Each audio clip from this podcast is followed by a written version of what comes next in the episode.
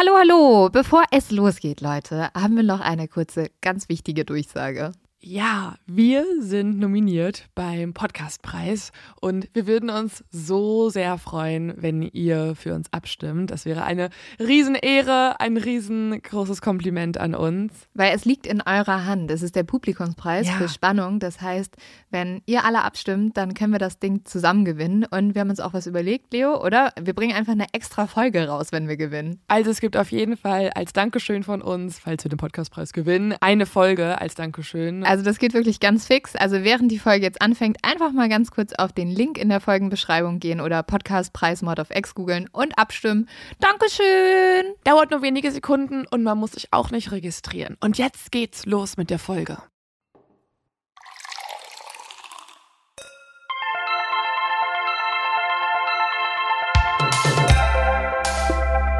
Mord auf X. Der internationale True Crime Podcast.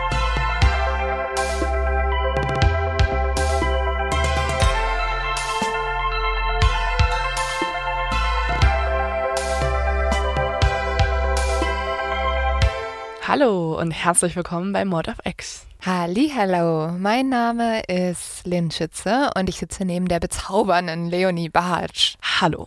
Hallo. Hallo. Ja, Leo hat die ganze letzte Nacht nicht geschlafen, weil sie sich seit Wochen mit einem Serienmörder beschäftigt und jetzt Angst hat, dass er sie in ihrem Schlaf holt. Das hört sich jetzt an wie ein Witz, aber ich habe wirklich erst ab ungefähr drei Uhr geschlafen. Ja, und bevor wir dich jetzt davon erlösen, weil du uns endlich davon berichten kannst, soll ich einfach ganz schnell mein zu dumm zum Verbrechen machen. Gern.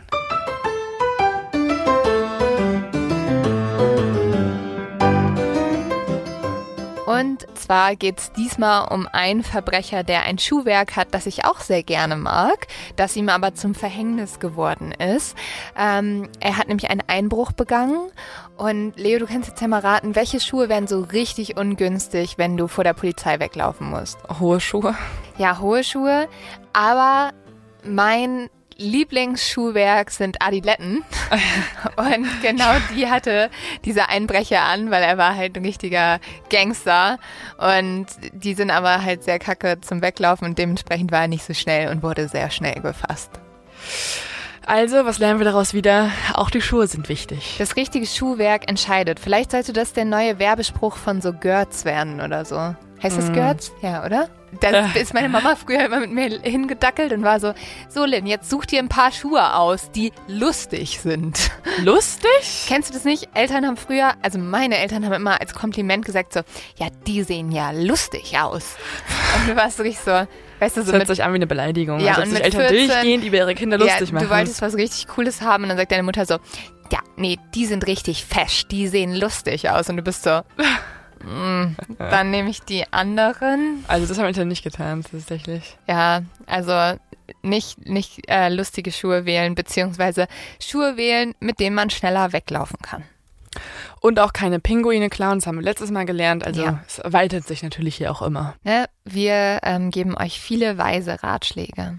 Genau. Und jetzt haben wir das ja abgehakt. Jetzt kann ich endlich über das reden, mit dem ich mich schon seit Wochen jetzt beschäftige. Also ich glaube, ich kann tatsächlich jetzt schon mal ankündigen, ich habe fast, glaube ich, noch nie so viel Recherche gemacht. Und egal, welche Fragen habt, ballert die raus.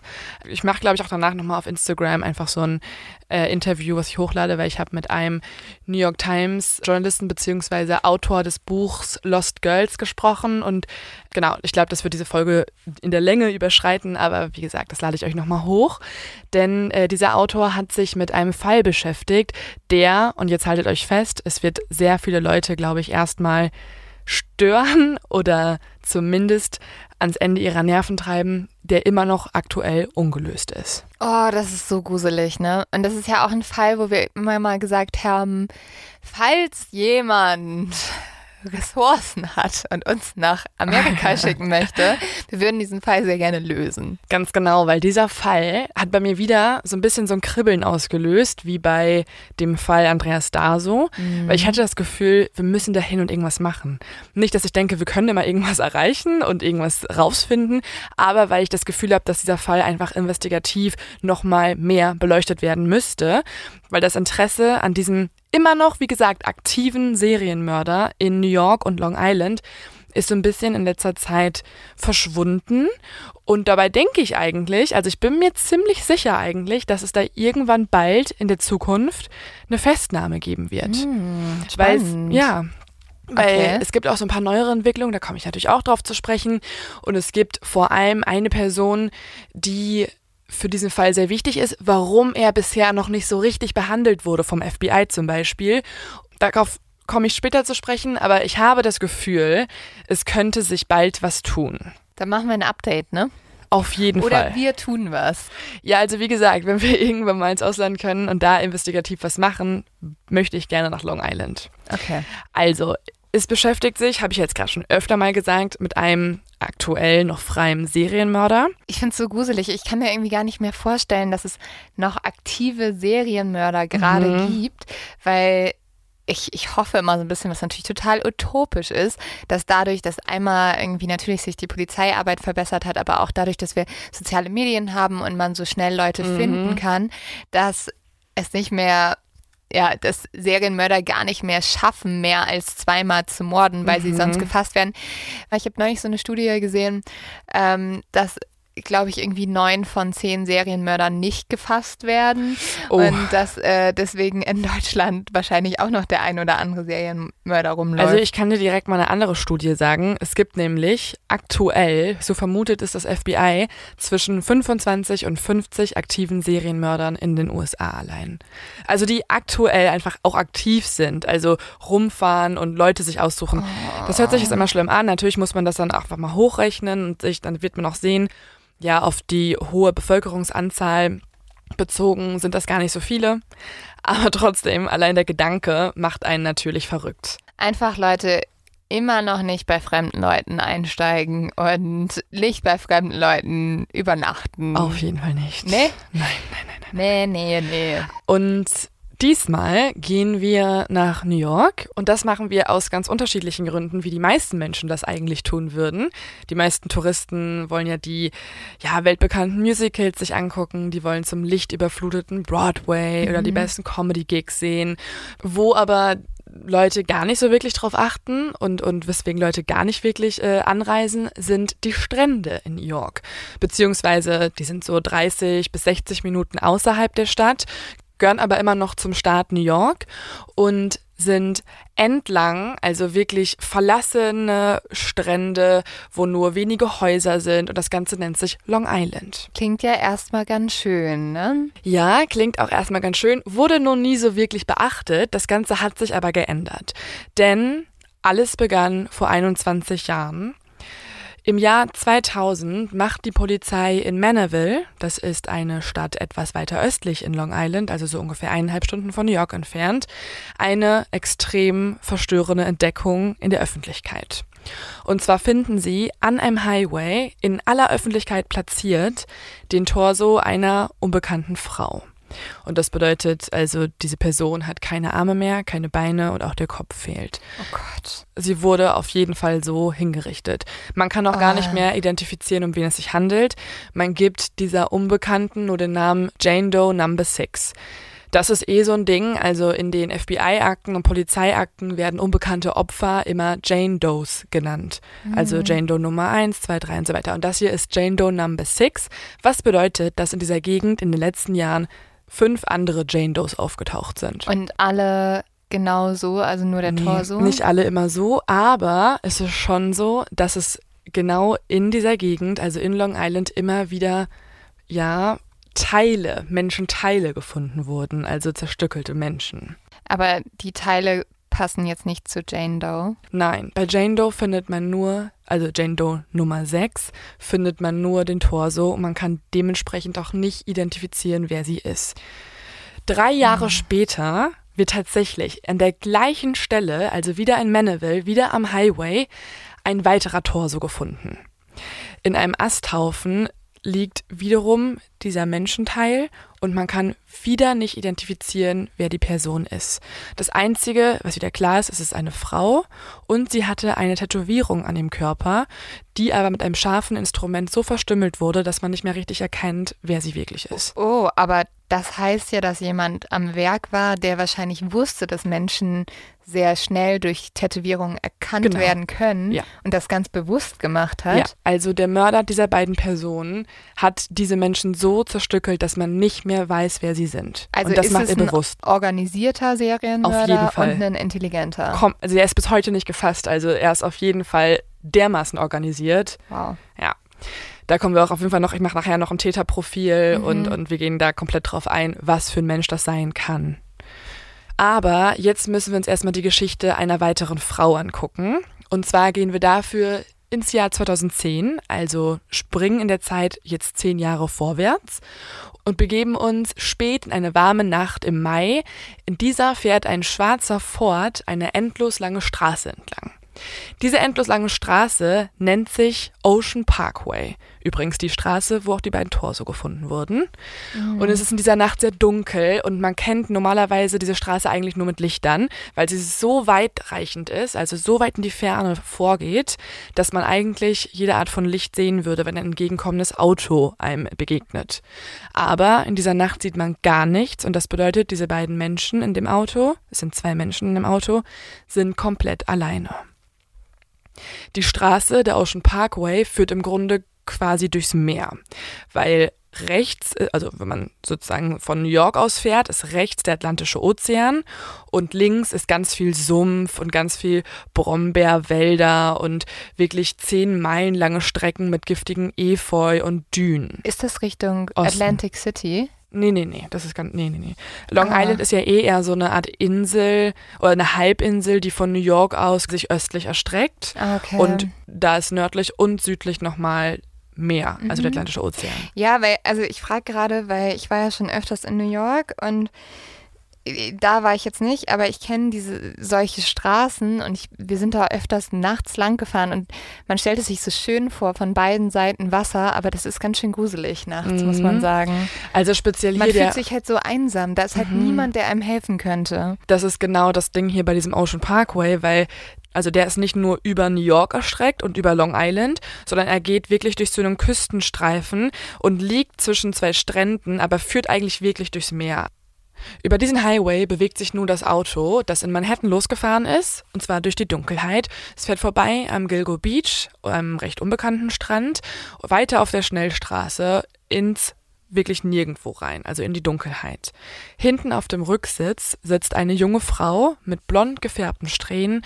Eigentlich hat sie kastanienbraune Haare und da hat sie Haarsträhnen blond gefärbt und sie lackiert sich in diesem Moment die Lippen, sie schaut auf ihr Handy, registriert die Uhrzeit, es ist Viertel nach eins und ihr Name ist Shannon Gilbert.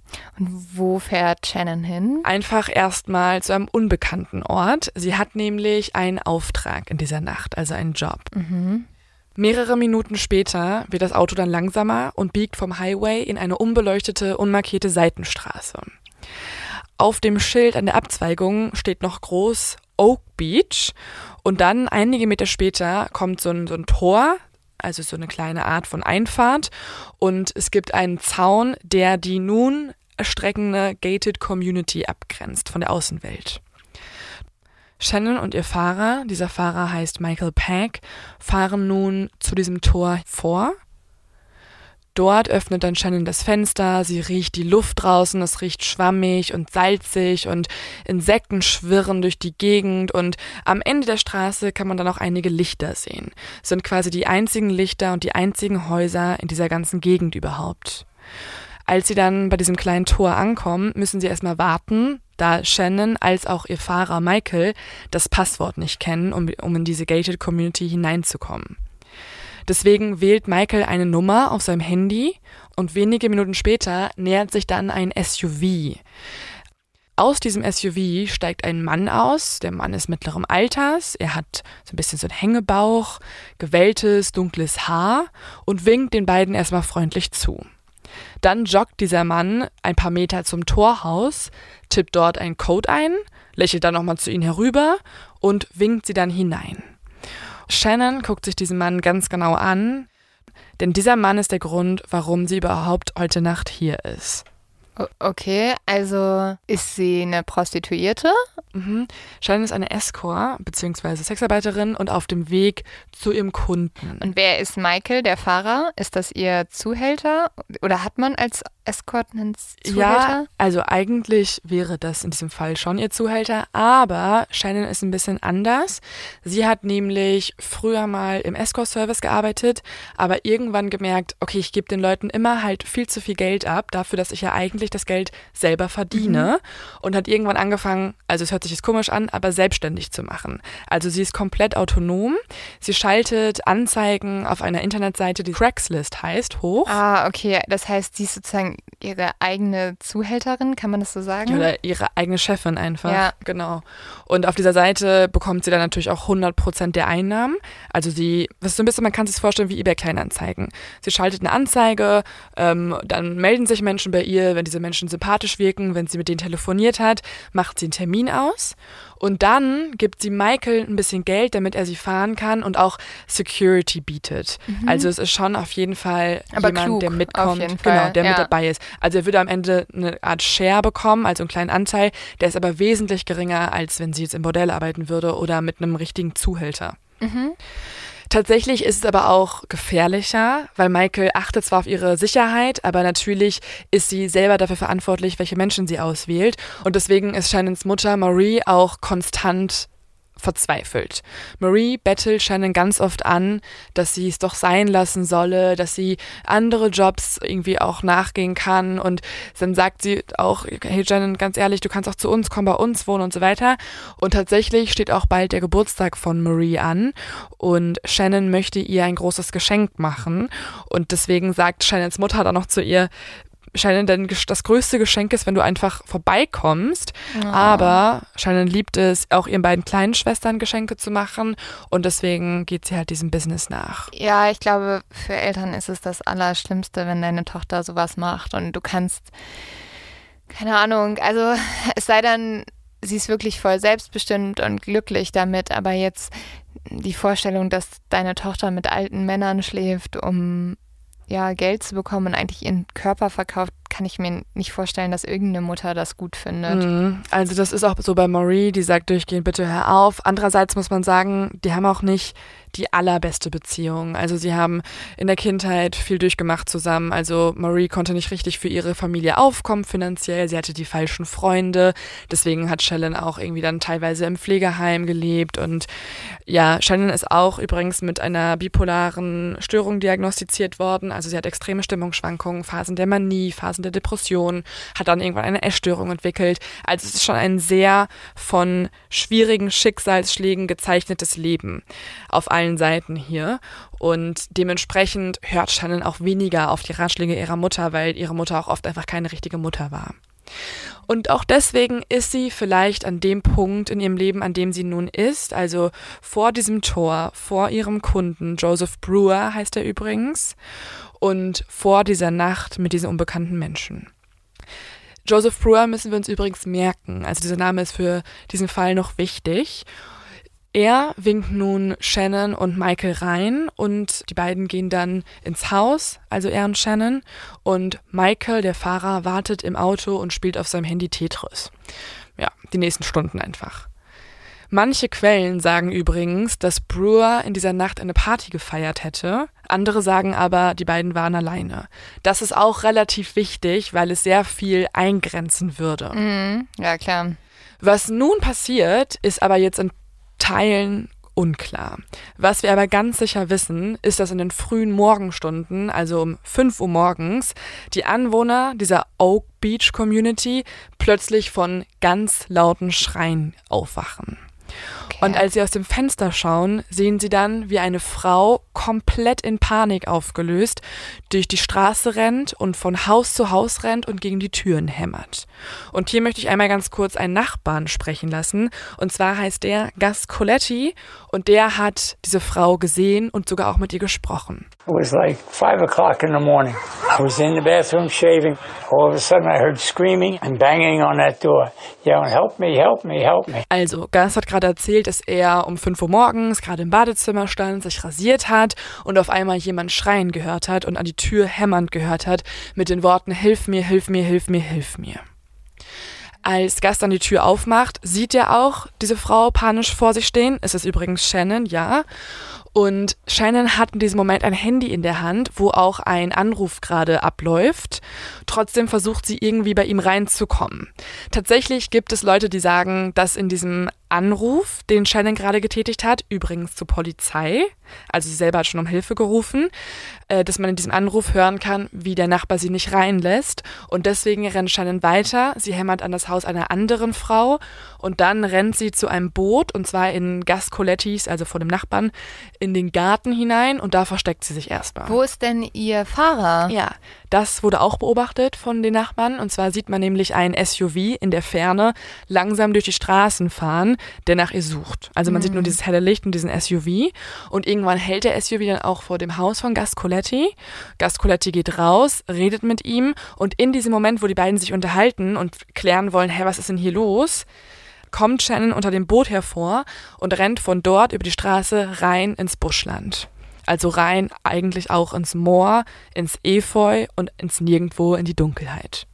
Das alles wissen wir nicht nur von den Erzählungen der Nachbarn. Tatsächlich hat ja auch Shannon selbst die Polizei angerufen.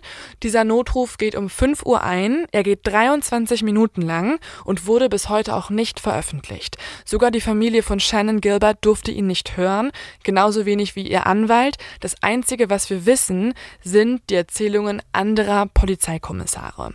Und warum durften, durfte die Familie den nicht hören? Weil die Polizei in diesem Fall tief verstrickt ist und ganz viel Scheiße gebaut hat. Okay. Ja, also ähm, von wegen, die Polizei arbeitet mittlerweile ein bisschen anders, in diesem Fall auf keinen Fall.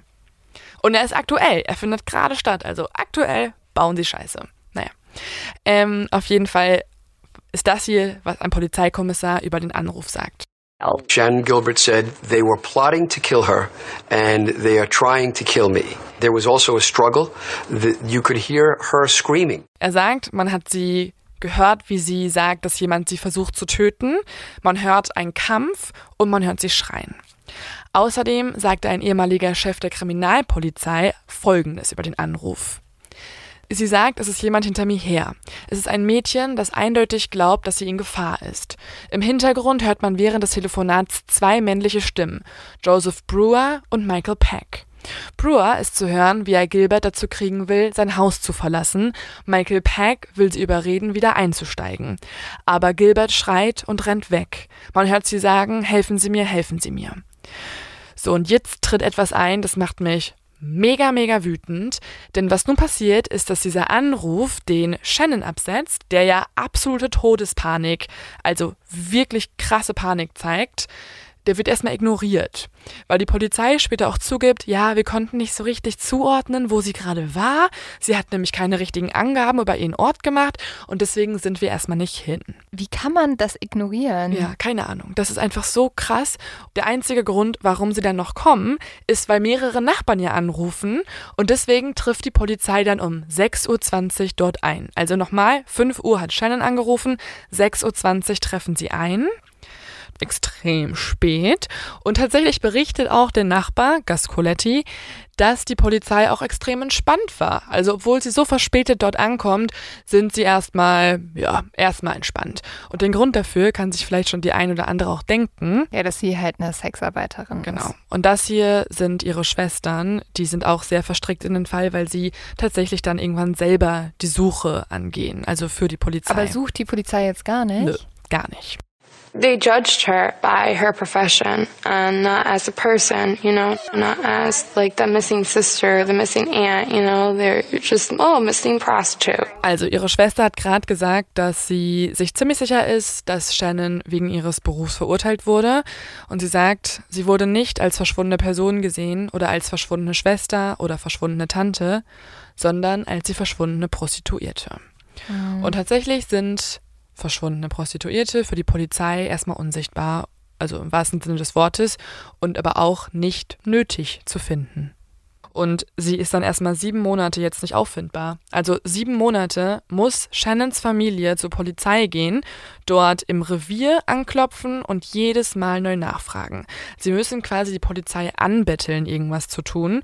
Und tatsächlich hat die Polizei auch eine ganz gute Ausrede, weil sie sagen nämlich, chillt mal, wenn irgendwas passiert ist, dann war es eigentlich Shannons eigene Schuld, denn Shannon ist ja eine Sexarbeiterin und Sexarbeiterinnen sind sehr oft auch drogenabhängig und mhm. dementsprechend hat sie wahrscheinlich einfach eine Überdosis genommen dieser Nacht oder hatte einen paranoiden Panikanfall und hat sich das nur eingebildet, war gar nicht in Todesangst, hat sich das nur eingebildet. Oh Gott, und wie kommen die da drauf? Das ist einfach deren Erklärung. Die fragen dann noch äh, einmal kurz bei dem Freier nach, also bei John Brewer, dem Kunden, und bei Michael Pack, dem Fahrer, und beide bestätigen, ja, sie hat unberechtigterweise aus dem Nichts heraus eine Panikattacke bekommen. Aber der Freier ist doch vielleicht erstmal der Hauptverdächtige, oder? Also das komplett, also den sollten man vielleicht jetzt nicht fragen und dann sagt er so, ja, ja, die war halt wahnsinnig. Ach so, ja, mh, mm, okay, Sie sind total fein raus. Machen Sie sich einen schönen Abend, bestellen Sie die nächste Prostituierte. Also im Endeffekt ist die Aussage zweier Männer, die eine Frau quasi in dieser Nacht für sich in Anspruch genommen haben, mehr wert als eine junge Frau, die seit sieben Monaten verschwunden ist. Also man glaubt trotzdem die beiden Männer mehr, was ich halt einfach nur krank finde. Aber wir können uns trotzdem den Namen Joseph Brewer und auch Michael Peck merken, weil sie kommen auf jeden Fall in meine verdächtigen Liste später. Mm. Und übrigens auch schon mal hier vorweg ein Tipp, also den Leo-Tipp vorweg. Und zwar gibt es einen Film auf Netflix, der heißt Lost Girls und basiert auf dem Buch Lost Girls, ein New York Times Bestseller. Und das ist übrigens auch das Buch, mit dem ich hier gearbeitet habe und mit dem Journalisten ich gesprochen habe. Äh, es zeigt nämlich die absolut zermürbende Suche von Maury, also von Shannons Mutter, wie sie jede Woche, wirklich jede Woche nach Long Island fährt und dort Stress macht und niemand was tut. Auch diese Verzweiflung, was tue ich, wenn die Polizei mir nicht hilft? Weil dann bin ich ganz auf mich alleine gestellt. Mhm. Sie engagieren dann irgendwann auch einen Anwalt, aber das würde ich auch einmal kurz noch die Schwester erzählen lassen. We went to all the houses around the area to like knock on their doors and just say, hey, listen, did you see my sister? We gave them flyers. We went everywhere. Also, sie sagt, wir sind zu allen Häusern in der Gegend gelaufen, haben an die Türen geklopft und Leuten Flyern gegeben. Ein Jahr lang macht die Polizei nichts, bis sie irgendwann dann die Hilfe eines pensionierten Offiziers hinzuziehen, und zwar die des 59-jährigen Malias. Aber, aber Moment, die Polizei zieht den dazu? Mhm. Können die nicht also könnt ihr nicht irgendjemand nehmen, der nicht pensioniert ist? Also nicht, dass ich den jetzt irgendwie nicht für fähig halte, aber. Ja, der hat schon den Ruf, dass er besonders schwer fassbare, entflohene Gefangene und Mordopfer finden kann. Also okay. er hat einen sehr guten Ruf. Er hat nämlich auch einen sehr guten Partner und dieser Partner ist Blue. Das ist ein sieben Jahre alter deutscher Schäferhund und der ist wirklich in der Lage, sehr, sehr, sehr viel zu erschnüffeln. Ah, okay. Und also sucht Blue jetzt nach einer lebenden Shannon oder nach einer mhm. toten Shannon? Man muss sagen, auch Shannons Familie pocht darauf, dass man diese Gegend absuchen soll nach einer Leiche, weil sie kennen Shannon. Sie wollte ein paar Tage später zum Geburtstag kommen und ihr Freund hat auch nichts mehr von ihr gehört. Sie hat ja auch eine Beziehung. Sie hat einen mhm. Freund, den sie halt liebt, mit dem sie guten Kontakt hat. Und sie meldet sich bei niemandem, deswegen ist den allen klar, da ist irgendwas passiert. Ja. Also entweder findet man eine Leiche oder man findet jemanden, der eingesperrt ist, aber man wird auf jeden Fall Shannon irgendwo finden, wo sie unfreiwillig ist. Und in keiner guten Lage. Genau.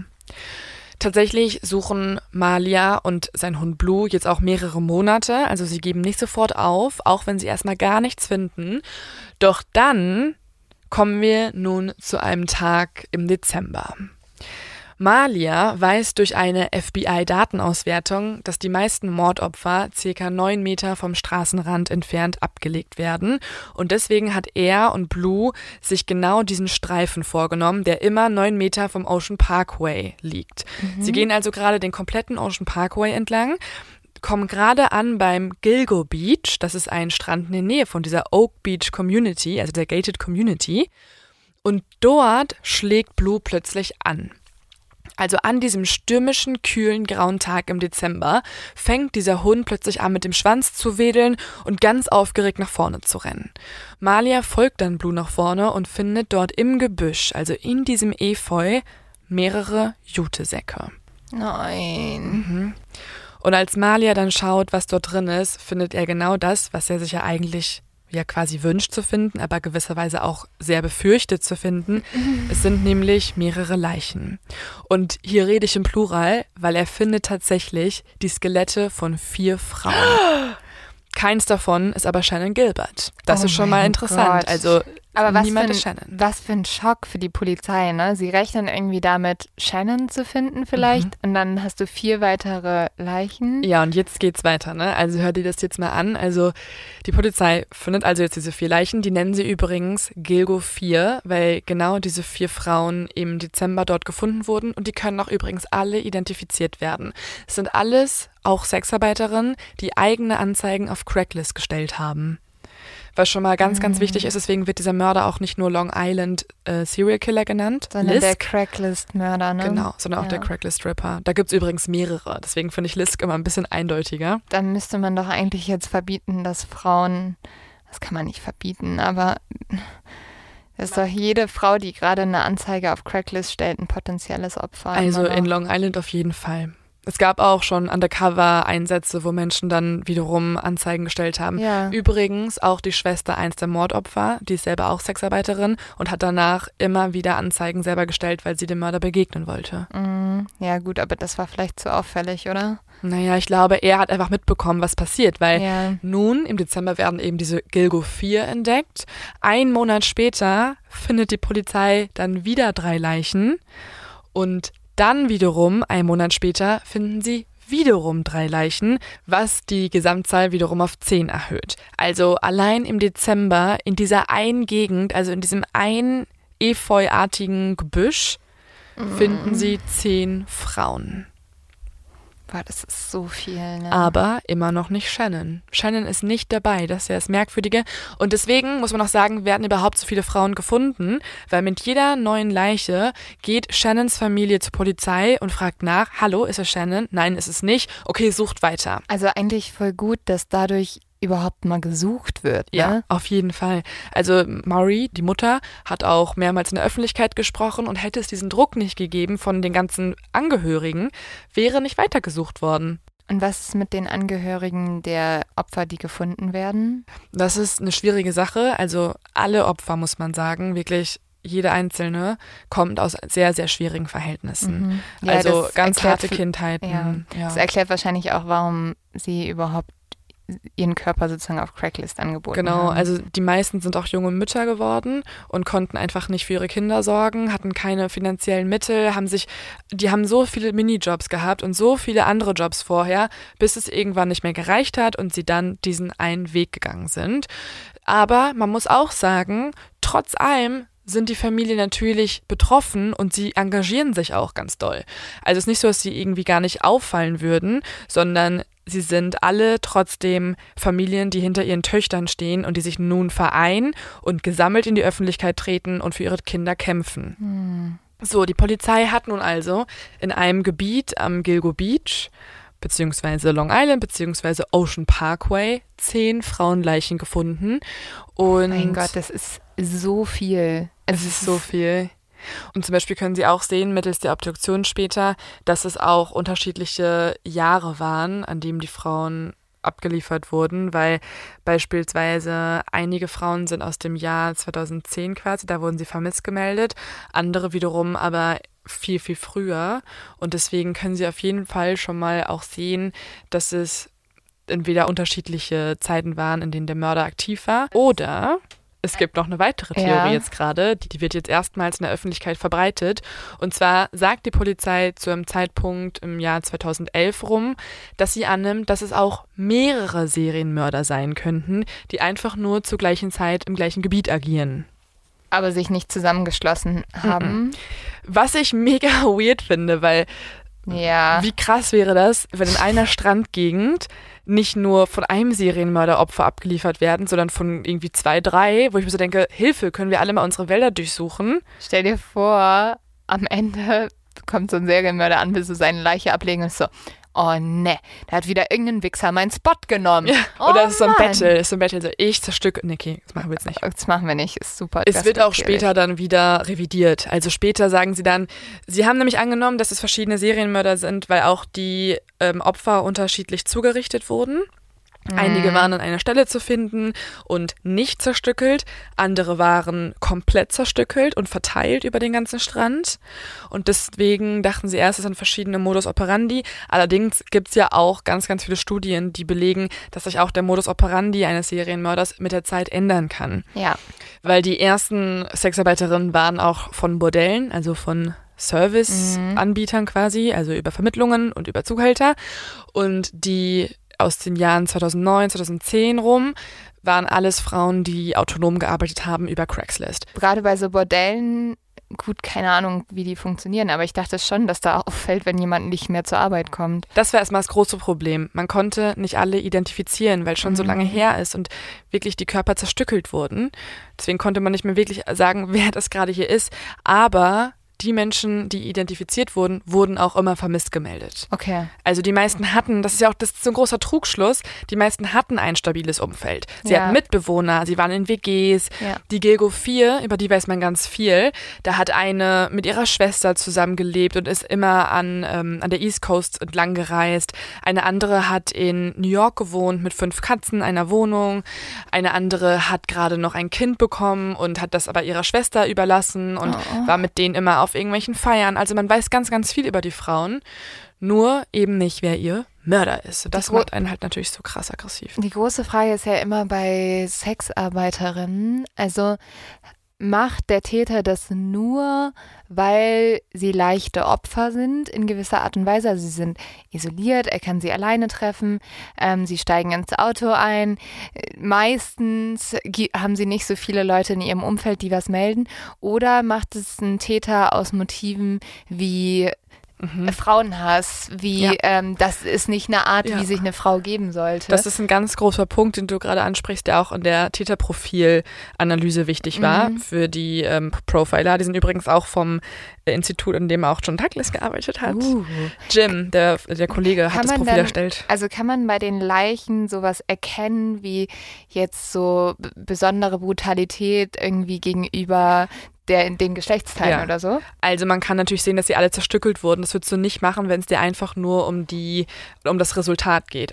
Und dadurch, dass halt auch verschiedene, wie gesagt, muss ich immer wieder betonen, aber verschiedene Körperteile an verschiedenen Stellen gefunden wurden, hat er sie ja auch zerlegt und das heißt, dieser Mörder ist, das kann man auch später deuten, ein psychopathischer sexueller Sadist. Also er liebt es über alles, Menschen Leid hinzuzufügen. Was ich übrigens die schlimmste Art von Serienmörder Ja. finde, die es gibt. Also Ja. jemand, der einfach nur Leid erzeugen möchte. Ja, da geht's ihm ja dann, also dann ist ja das Motiv jetzt auch nicht irgendwie meistens, weil es jetzt aus einem bestimmten Hass rauskommt, sondern Glaube ich wahrscheinlich. schon. Ich glaube, mhm. aber das, da kommen wir auch gleich nochmal zu, weil jetzt tritt auch gleich noch was ganz Gruseliges auf, denn es folgen Anrufe. Also ich glaube, dieser Mensch, dieser Mörder, dieser Mann hat auf jeden Fall irgendwas gegen Frauen, das ist ganz klar. Und ich glaube, Okay. er nimmt Sexarbeiterinnen aus zwei Gründen. Einmal findet er, glaube ich, schon falsch, was sie tun. Also er möchte sie bestrafen quasi, weil er halt sieht, dass sie irgendwie ihren Körper benutzen und vielleicht hat er irgendwas erfahren von einer Frau, die mal ähnlich zu ihm war und ihn irgendwie degradiert hat und keine Ahnung. Also das ist auf jeden Fall eine Motivation dahinter, warum er diese Opfer nimmt. Ich glaube aber auch, dass es ganz stark praktisch bezogen ist, weil sie einfach verfügbar sind. Er bekommt sie leicht. Er- Sie werden nicht so schnell vermisst gemeldet, wie zum Beispiel jetzt irgendwie jemand, der eigentlich gerade von der Mutter abgeholt werden soll am Bahnhof oder so, sondern er kann mit ihnen mehrere Tage das tun, was er möchte. Und ich glaube auch, das tut er, ehrlich gesagt. Also sie haben mehrere Tage gelitten. Das kann man nicht komplett feststellen, aber dadurch, dass halt die Körper ja auch so zerstückelt sind und er generell so ein Sadist ist, kann ich es mir einfach gut vorstellen. Weil ich glaube, so jemand lebt fürs Morden und will es so lange herauszögern, wie es nur geht. Ja, beziehungsweise fürs Quälen, ne? Und jetzt gibt es weitere Funde, und zwar drei Monate später, im März 2011, die das Ganze sehr absurd und sehr knifflig machen. Denn im März findet die Polizei plötzlich einen Schädel und ein paar Hände und einen rechten Unterarm, mehr aber nicht, und können dann daraus deuten, dass diese Körperteile die restlichen Teile sind von dem bereits zehn Jahre zuvor gefundenen Torso in Maneville. Das heißt, die Funde, die ich ganz am Anfang beschrieben habe, die beiden Torsos, werden nun quasi vervollständigt. Denn ein paar Tage später wiederum findet man wieder einen Kopf und zwei Hände und diesmal sind es die Teile von dem anderen Torso. Und der wurde damals ja nur Jane Doe Number 6 genannt, wurde aber vor zwei Jahren übrigens als Valerie Mack bestätigt. Auch eine weitere Sexarbeiterin, die im Jahr 2000 verschwunden gegangen ist und jetzt erst identifiziert wurde. Ich, ich gucke ja super viel so Krimi. Thriller-Serien, aber ganz viele von diesen alten, so Mentalist, Lie to Me, Bones. Und immer in diesen Serien kommt irgendwann ein meistens Serienmörder auf, der dem Protagonisten, was meistens ein sehr kluger Kommissar oder Kommissarin ist, ähm, überlegen ist. Mhm. Oder das erste Mal so jemand ist, der ähm, ein kompletter Psychopath ist, super intelligent ist und der eigentlich nur dafür lebt, Angst zu streuen und vor allem der daraus auch so ein Spiel macht. Hat er auf jeden Fall. Also Oh. dieser Mensch liebt es, Angst zu erzeugen. Übrigens, in jeder amerikanischen Doku wird auch einmal kurz gefragt, glauben Sie, also es wird dann an irgendeinen Kommissar die Frage gestellt, Mhm. glauben Sie, der Mörder guckt gerade diese Sendung? Und alle sagen, ja, ganz sicher. Wenn das hier ein englischer Podcast wäre, würde der diese Folge hören. Weil er liebt, was er Vielleicht- tut. Also, wenn er so klug ist, wie ich mir das gerade denke, vielleicht spricht er auch mehrere Sprachen und hört gerade diesen Podcast. Ich weiß gar nicht, ob er so krass klug ist. Aber ich glaube du musst einfach, doch so klug sein, um so lange Naja, die Polizei ist auch einfach wirklich wiederum unfähig. Mit dem Journalisten von der New York Times, dem äh, Autor Bob Kelker, der das Buch geschrieben hat, habe ich auch lange darüber diskutiert, warum eine Polizei in einem Staat wie Long Island, also im Norden Amerikas, in der Nähe von New York, und nicht das FBI einschaltet, weil es wurde noch nicht eingeschaltet bisher, ne? Aber kann sich das FBI nicht selber einschalten? Haben sie ja angefragt, kommen wir auch gleich zu, deswegen kommen wir auch zu einem Verdächtigen. Ähm, Ah. Aber auf jeden Fall hat Bob gesagt, dass äh, es ganz, ganz, ganz anders gelaufen wäre, wenn das in New York passiert wäre und das New York Police Department eingeschaltet worden wäre. Weil das, wo wir sind, ist nämlich Suffolk County und Suffolk County ist ein Department, was oft schon der Kritik dafür stand, dass sie sehr träge arbeiten, eher unfähig arbeiten und auch nicht alles so ernst nehmen, wie zum Beispiel hier die Sexarbeiterinnen. Mm, okay. Oh Mann. Nicht alle der gefundenen Menschenskelette sind identifizierbar, habe ich ja vorhin schon mal gesagt. Darunter ist zum Beispiel auch ein Kleinkind, denn eine der Frauen war schwanger, hatte ihr Kind dabei und das Nein. findet man auch. Man kann die beiden dann zuordnen äh, anhand ihres Schmucks, weil die tragen die gleichen Ohrringe und so weiter und später dann auch mal die DNA. Und man findet sogar auch die Leiche eines Manns, aber dieser Mann trägt Frauenkleider und deswegen nimmt man dann an, dass er transsexuell war und auch als Sexarbeiterin quasi gearbeitet hat und äh, von dem Serienmörder gar nicht bewusst so ausgewählt ah, okay. wurde. Gibt es noch mehr Parallelen bei den Opfern, außer dass sie alle weiblich und Sexarbeiterinnen sind? Also sind sie alle, sie sind wahrscheinlich alle sehr jung? Ja, und sie sind auch, ähm, also es gibt viele weiße Frauen, einige sind Hispanics und es gibt auch äh, zwei schwarze Frauen. Aber trotzdem deutet die Polizei, das ist ja oft so eine Theorie, dass man sozusagen seine Hautfarbe auch wiederum als Opfer aussucht. Und die Polizei deutet dadurch, dass der Großteil weiß war, dass der Mörder auch ein weißer Mann in seinen 30ern circa ist. Okay. Aber es geht ihm jetzt nicht darum, also keine Ahnung, zum Beispiel Ted Bundy hatte ja wirklich ein Opferprofil, wo eine der anderen eigentlich komplett geglichen hat von, von Haarfarbe, alles Mögliche. Was mir aufgefallen ist, ist, sie hatten schon alle Strähnen oder viele von ihnen hatten Strähnen und waren stark geschminkt. Und ich fand, auf vielen Fotos haben sie große goldene Ohrringe getragen. Ich weiß nicht, ob das so ein Ding ist. Es wurde jetzt noch nicht öffentlich irgendwie bestätigt. Ich habe es noch nirgendwo gesehen. Oder ob es halt einfach sozusagen der, Der Trend. typische Look der Prostituierten ist. Oder halt der Look der 2000er beziehungsweise so in der Gegend. Tatsächlich wurde ja bisher immer noch nicht Shannons Leiche gefunden. Maury ist sich aber sicher, dass dieser Lisk-Mörder, also Long Island Serial Killer, auch für Shannon verantwortlich ist und deswegen pusht sie und pusht sie und pusht sie und so durchkämmt die Polizei auch weiterhin das Moorland in der Nähe von dieser Oak Beach Community und findet tatsächlich ein paar Gegenstände von Shannon. Also erstmal ihre Tasche, ihren Lippenstift, irgendwie ein Kleidungsstück und weiß dann schon mal, okay, wir sind auf der richtigen Fährte. Und ein paar Tage später finden sie dann auch Shannons Skelett. Es macht mich so wütend. Weil was jetzt passiert, macht dich wahrscheinlich auch mega wütend, denn die Polizei bleibt weiterhin bei ihrer These, das scheinen nicht ein Opfer des Long Island Serial Killers war, sondern selber in dieser Panikattacke weggerannt ist, ins Moorland Ah, rein und dann im mhm. Moorland ertrunken ist. Ah, ja, genau. Also ist, äh, man muss auch sagen, auch in so True Crime Communities auf Reddit und so weiter wird auch diese These bestätigt von einigen. Also Leute, die sich wirklich gut auskennen mit dem Fall, sagen, okay, es macht Sinn, weil sie wurde auch wirklich in diesem Moor gefunden und Aber woher kommt denn diese Panikattacke? dachte ich mir auch. Also für mich persönlich finde ich, gibt es einfach zu viele Zufälle sonst. Sie hat Todesangst. Sie ist genau in der Gegend. Sie wird an diesem Strand in der Nähe gefunden, ein paar Aber- Meilen entfernt. Okay, hat sie Wunden? Man kann erstmal nichts erkennen. Also die Polizei sagt, sie ist ertrunken, aber Murray gibt nicht auf und ähm, bezahlt einen renommierten Gerichtsmediziner, den sie sich holt.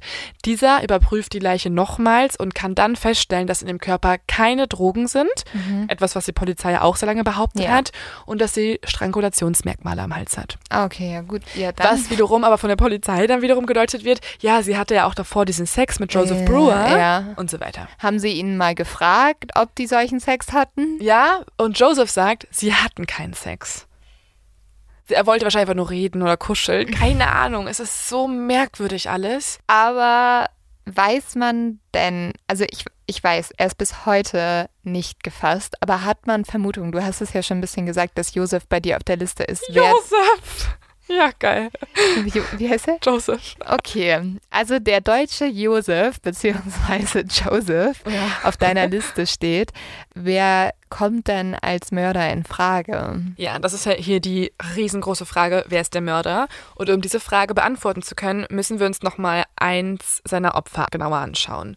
Und zwar ist diese Frau Melissa Bartholomew. Sie ist eine der Gilgo 4 und auf sie möchte ich kurz ein bisschen mehr eingehen, denn bei ihr tritt nun etwas extrem Gruseliges ein.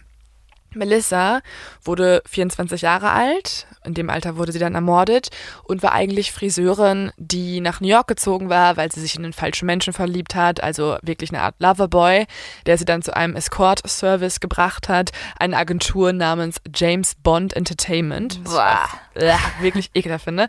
Ähm, und dann irgendwann hat sich Melissa von ihm getrennt, die beiden sind wieder zusammengekommen, haben sich wieder getrennt und so weiter. Und irgendwann ist Melissa in ihr Apartment eingezogen, hat dort mit fünf Katzen gewohnt und hat sich selbstständig gemacht.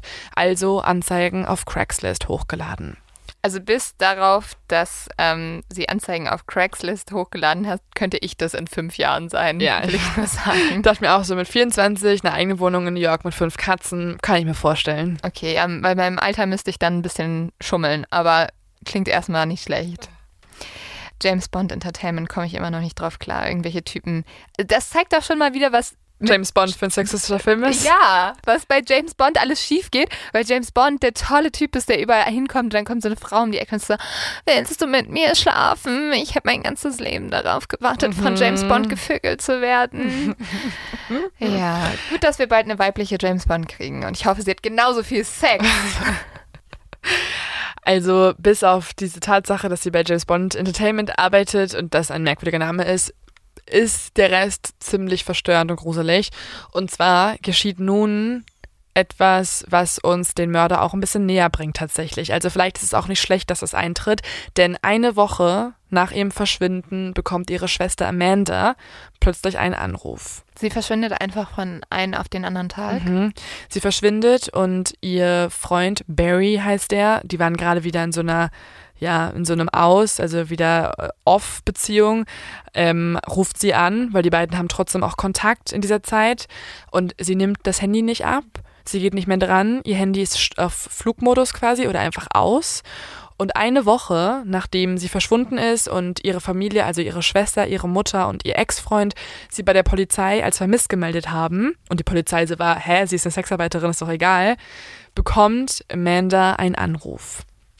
Und als sie auf ihr Handy dann schaut, sieht sie Melissas Namen. Also jemand ruft von Melissas Nummer an oder sie selber. Ja, und es ist so gruselig, weil Amanda ist natürlich jetzt mega aufgeregt. Sie freut sich. Ihre Mutter erzählt auch später, wie sie mega hoffnungsvoll den Hörer abgenommen hat und am anderen Ende der Leitung aber eine männliche Stimme hört. Diese Stimme fragt sie, ob sie die Schwester von Melissa sei und beleidigt sie dann mit allen möglichen Namen, also vulgäre Namen. Er beleidigt sie als Schlampe, er sagt ihr rassistische Dinge und kurz bevor er auflegt, sagt er nochmal Schlampe und dann ist der Anruf auch schon vorbei und er dauerte weniger als drei Minuten. War Melissa schwarz? Mhm, ja. Ah, okay. Das erklärt dann zumindest die rassistischen Beleidigungen. Ja, und diese werden auch nicht aufhören. Also diese kurzen Anrufe mit diesen Beleidigungen kommen weiterhin einmal pro Woche für etwa zwei Monate. Irgendwann geht die Familie dann mit dem Telefon zur Polizei und sagt, hey, hier ruft uns gerade der Mörder unserer Tochter an. Aber die machen mal wieder nichts. Deswegen nimmt sich die Familie dann einen eigenen Anwalt und das hier ist, was er über die Telefonanrufe sagt. And he said, Do you know what I did to your sister? And she said, No. He said, Well, I killed Melissa. And he also left uh, one of the conversations with a threat that he knows where Amanda lives and might come after her. Yet he was soft spoken and had a very controlled and comfortable manner of speech, which made his horrific messages all the more devastating. And he began to toy with her. And for the very first time, she heard the voice of the killer. Also nochmal kurz auf Deutsch. Er erzählt, dass dieser Mörder Amanda gefragt hat, ob sie wüsste, was er ihrer Schwester angetan hat. Sie sagt dann nein und er sagt dann, ich habe sie getötet. Und der Mörder endete das Gespräch auch mit einer Drohung, dass er auch wüsste, wo Amanda wohnt Oh und auch Gott. sie holen wird. Wow. Außerdem, und das finde ich jetzt mega spannend, weil das wird fürs Täterprofil wichtig, wird gesagt, dass er eine sanfte Stimme hat, eine sehr kontrollierte Art zu sprechen, eine auch tatsächlich sogar angenehme Art und Weise zu sprechen, was Oh. natürlich mit diesen schlimmen Worten und mit diesen schlimmen Nachrichten noch verstörender wirkt. Weil wenn jemand ganz freundlich bei dir anruft und dann erzählt, was er dir antun werden wird, Also der Anwalt hat ja auch noch gesagt, dass der Anrufer bzw. der Mörder halt angefangen hat, mit Amanda zu spielen. ja. Und das finde ich jetzt so gruselig. Das ist nämlich genau das, was er liebt. Er liebt es gerade, die Leute einzuschüchtern. Er ruft tatsächlich bei auch anderen Leuten an, von anderen Opfern. Wir wissen bei Melissa Bartholomew's Familie ein bisschen mehr über die Anrufe, aber auch ähm, bei den anderen Opfern hat er hin und wieder mal angerufen. Tatsächlich fühlt sich Melissas Ex-Freund Terry tatsächlich auch die nächsten Wochen nach Melissas Verschwinden irgendwie verfolgt. Das kann einerseits daran liegen, dass die Polizei in ihm erstmal einen Hauptverdächtigen sieht. Andererseits kann es auch eine andere Erklärung haben, denn auch Terry bekommt über 30 Anrufe vom Serienmörder und in manchen Anrufen droht der Anrufer auch, ihn zu töten und er kommentiert immer mal wieder Terrys Aussehen. Also er kommentiert seine Tattoos am Rücken, er sagt, er wo er ihn gesehen, gesehen? hat. Ja, das ähm, ist halt offensichtlich, dass er Terry verfolgt haben Ich muss. finde, das spricht alles dafür, dass es ihm, also dem Täter ganz viel um Kontrolle geht und um Macht. und um Leiden. Er möchte Ja, schon wieder am Telefon hören, wie jemand leidet. Es geht vielleicht auch gar nicht, also dann geht es gar nicht darum, nur eine Person leiden zu sehen und die Macht über eine Person zu haben, sondern indem er Menschen, geliebte Leute wegnimmt, ergötzt er sich eigentlich danach noch am Leiden der Menschen. ja, komplett. Was ja so abartig ist. Er hat ja auch Voll immer die wieder. Frage, ge- vielleicht hat die Person auch selber jemanden mal verloren. Ja. Und Also irgendwas ist auf jeden Fall passiert, wahrscheinlich diverse Kopfverletzungen. Ähm, irgendwas muss passiert sein, weil er auch so kalkulierend vorgeht, zum Beispiel auch in diesem Fall. Da verfolgt die Polizei dann diese Anrufe zurück, weil sie möchten ja gucken, woher kommen die? Ist es vielleicht jetzt wirklich irgendwie der Ort, wo wir jemanden finden, der jemanden ermordet hat? Und sie finden dann raus, dass es, ähm, dass man nur Mobilfunktürme an belebten Orten registriert hat, also am Times Square oder am Madison Square, also in New York direkt. Und dass man die Quelle aber nicht weiter zurückverfolgen kann. Zeigt, dass er auch de- dermaßen schlau ist, dass er sich so belebte Orte vornimmt, wo man einfach untergeht in der Masse. Und dass er auch in New York ist. Also er ist nicht nur in Long Island überall, sondern auch in der Stadt. ich sehe halt vor meinem inneren Auge so einen Typen, der so lächelnd im Anzug Mhm. auf dem Times Square steht und sagt so, Terry, ich wünsche dir noch einen schönen Tag. Ja, ja. Pass auf, heute der Milchshake, den du getrunken hast, davon könntest du Bauchschmerzen bekommen. Und ich mag dein Tattoo echt gar nicht. Ja. Ja, es ist krank. Terry Oh. sagt, dass er übrigens auch öfter mal betrunken wirkte. Und dass er auch so wirkte, als ob es ihm nicht gefiel, was Melissa beruflich tat. Manchmal kommen ja deswegen auch die Täter aus einer sehr gehobenen Schicht und sagen zum Beispiel, meine Frau, bei der ist alles gut, weil die benimmt sich ja und die ist ja anständig, aber diese Prostituierten mhm. sind dreckig und sie sind nicht das Rollenbild, das eine Frau haben sollte. Tatsächlich, das stimmt. Das, tatsächlich ist das auch das Profil eines Professors ähm, in, an der Drew University Leute, in Madison. Mich doch einfach das Profil erstellen. Also und Lynn Schütze, also das Profil wurde erstellt von Scott Bonn, Lynn Schütze und einem Kollegen von John Douglas, der heißt Jim Clement. Mhm. Und ich kann euch ja mal erzählen, was sie deuten, weil ich finde, es passt schon sehr, was du gerade auch deutest und äh, es macht uns diese Person auch irgendwie bildlicher. Ja. Also, sie nehmen an, der Mörder ist höchstwahrscheinlich ein weißer Mann zwischen Mitte 20 und Mitte 40. Sie denken auch, er ist verheiratet oder hat eine Freundin. Er ist gut gebildet und spricht gut, weil er am Telefon ja auch immer sehr deutlich gesprochen hat, ähm, sehr, sehr deutlich auch ähm, betont, mhm. sehr deutlich auch äh, seine Worte auswählt. Sie glauben auch, er ist finanziell abgesichert, er hat einen Job, er besitzt ein teures Auto oder einen Truck. Außerdem nehmen sie an, dass es womöglich jemand ist, der irgendwann mal im Krankenhaus war wegen einer Gift-Efeu-Infektion. Wieso das? Weil die Gegend, wo die Opfer gefunden wurden, ist eine Gegend mit sehr viel Efeu, unter anderem auch sehr viel Gift-Efeu. Und zum Beispiel Malia, der mit Blue ja nach den Leichen gesucht mhm. hat, musste sich mehrmals behandeln lassen, weil er in dieser Gegend immer mal wieder eine Infektion bekommen hat durch das Gift-Efeu. Ah, mhm. okay, spannend. Ja, und die Profiler glauben auch, dass er, das finde ich auch sehr interessant, in seiner Arbeit oder in seinem Hobby einen Zugang zu Jutesäcken hat. Also zu diesen Laiensäcken, in denen die Opfer gefunden wurden. Ich finde, Jutesäcke ist auch ein ganz ungewöhnlicher Verpackungsgegenstand, Verpackung, um ja. Leute zu entsorgen. Also das ist auch so ein sorry, aber ich verbinde halt Jutesäcke mit so Studenten oder. Ja, aber okay, ich muss sagen, ich habe es so ausgedrückt, aber eigentlich sind das halt schon so eher so Kartoffelsäcke, ne? So okay. Leinensäcke. Okay, eher. ja, gut. Genau. Das ist, glaube ich, weil ich einfach auf Englisch übersetzt habe. Ja. Aber es sind diese aus Leinen, diese, diese Säcke einfach auf dem Feld. Deswegen nehmen auch viele an, dass er vielleicht ein Gärtner ist, ein Bauarbeiter mhm. oder ein Fischer. Das sind drei Berufe, die oft mal erwähnt werden in Bezug auf den Long Island Serial Killer. Was auch ganz interessant ist, ist die Tatsache, dass er öfter mit seinen Opfern telefoniert hat vor deren Job.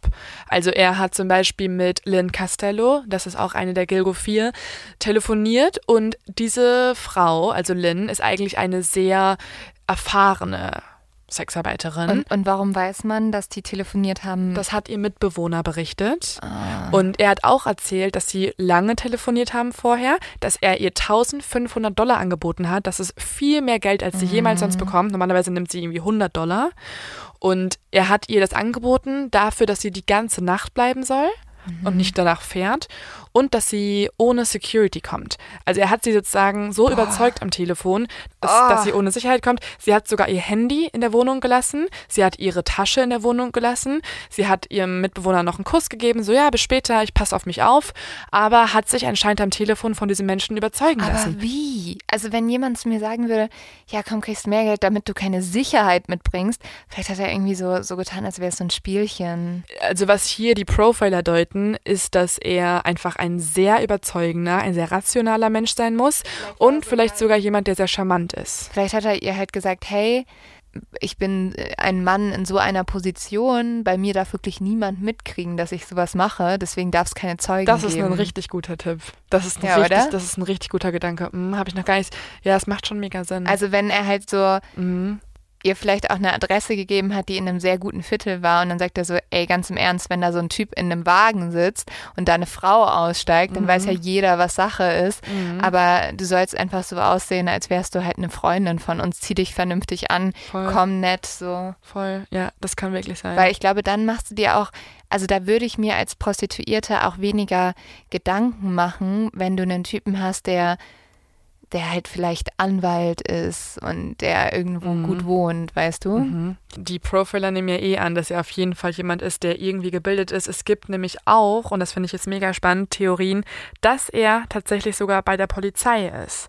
weil, Mhm. weil die Opfer so konkret abgelegt wurden und er so lange entkommt, dass es eigentlich jemand sein muss, der zumindest hohes polizeiliches Wissen verfügt oder wirklich Polizist ist. Er hat Kann halt auch nie, Forensiker sein. er hat eben, also irgendwas in diesem großen Law Enforcement Apparat, weil er hat zum Beispiel keine Fingerabdrücke hinterlassen. Dass er, hat die Tattoos zerstört hat, eben. das finde ich. Eben.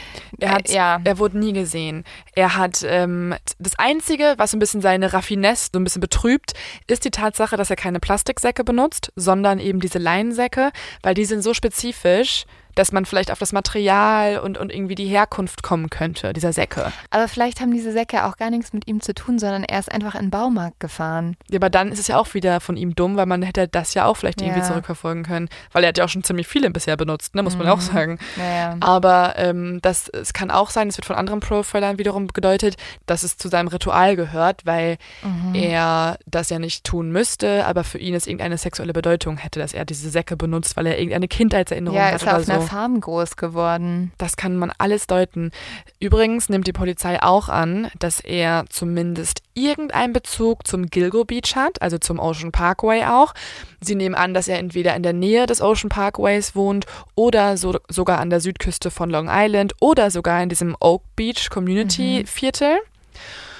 Was ich auch irgendwie denke, ist, dass er vielleicht auch so wie Ted Bundy die Kaskaden liebt, weil er da seine erste Freundin getroffen hat und sein, sein Hobby entwickelt hat, das Skifahren, dass es bei dem Gilgo Beach mit dem Long Island Serial Killer ähnlich ist. Dass er an diesem Strand früher mit seiner Familie mal war. Oder dass er dort irgendwie mal eine Frau kennengelernt Ja. hat. Oder dass er dort irgendein Hobby entwickelt hat. Also auf jeden Fall hat er irgendeinen Bezug zu dieser Gegend, denke ich. Zumindest ist es auch jemand mit einem Auto, der sehr viel unterwegs ist. Es ist sogar auch gedeutet worden, dass er irgendwie vielleicht ein Erntearbeiter ist oder so, weil die Gilgo 4 zum Beispiel sind alle im Sommer verschwunden.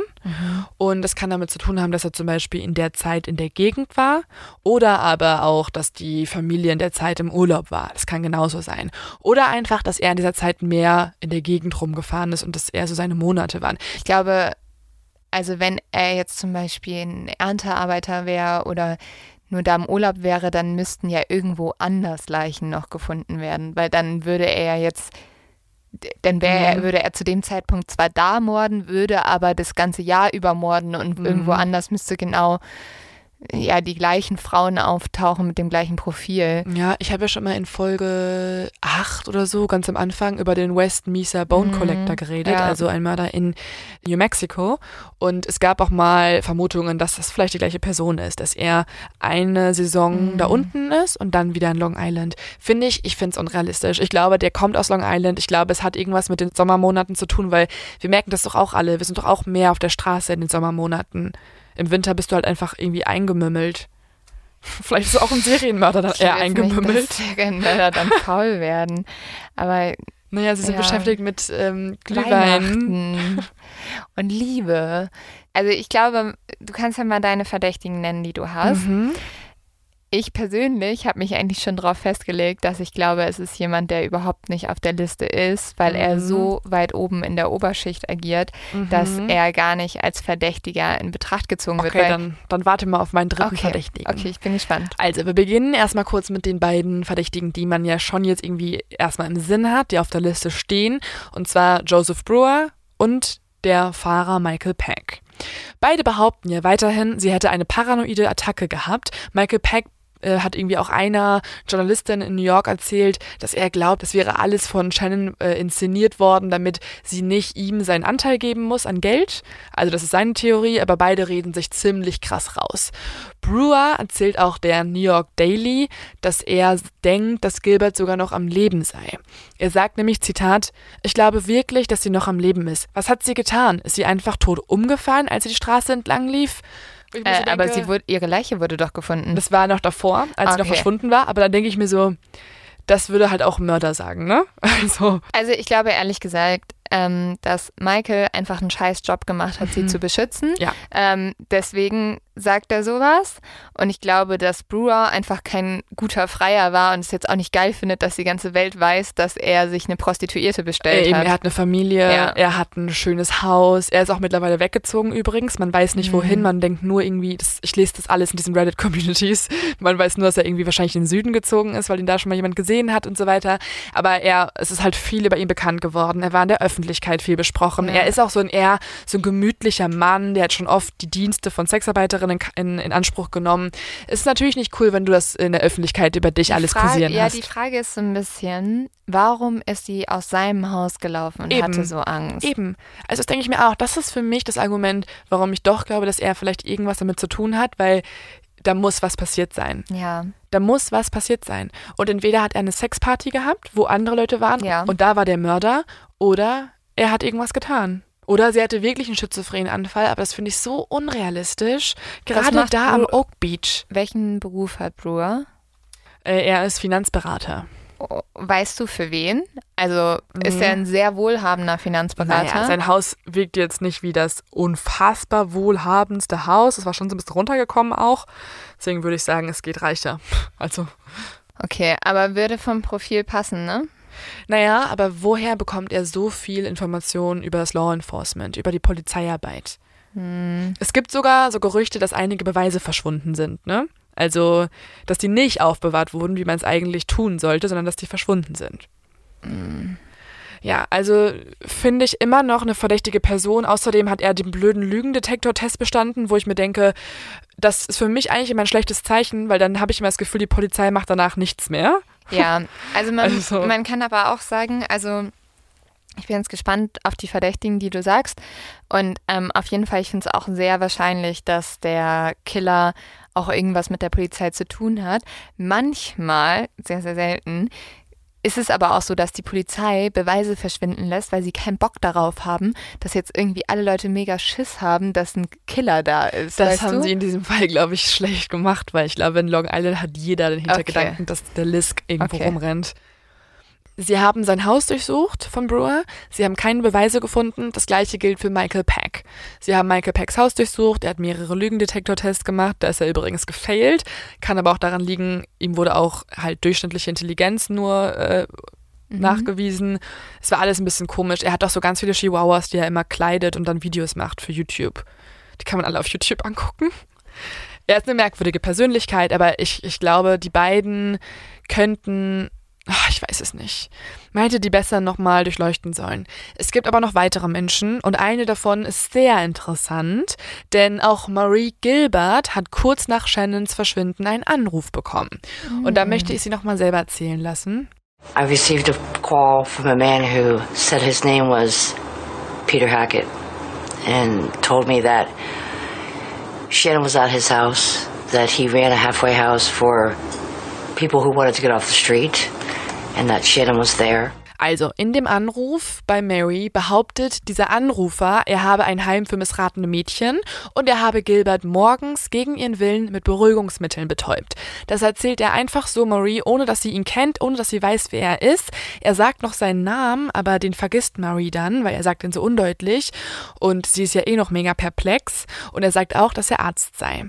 So, und die Polizei kann herausfinden, wer dieser Anrufer ist und tatsächlich heißt er Dr. Peter Hackett und wohnt einfach mal neben Joseph Brewers Haus. ähm, jo Hey, das ist ja so auffällig. ja, es ist schon richtig strange. War der an dem Abend da? Ja, der war da. Ähm, es kann auch erstmal dann herausgefunden werden, dass er tatsächlich zu Hause war, aber auch seine Frau und seine Kinder, was schon wieder komisch ist. Außerdem leugnet er erstmal in der Öffentlichkeit sehr, sehr lang, dass er irgendeinen Anruf getätigt hätte. Er sagt durchgehend, er hat damit nichts zu tun, er hat Shannon noch nie getroffen.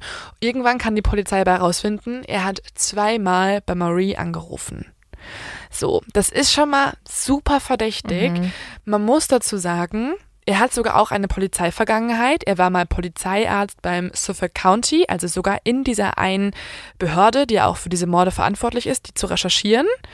Und er hat sich auch schon ganz, ganz oft unberechtigterweise in Mordverfahren eingemischt.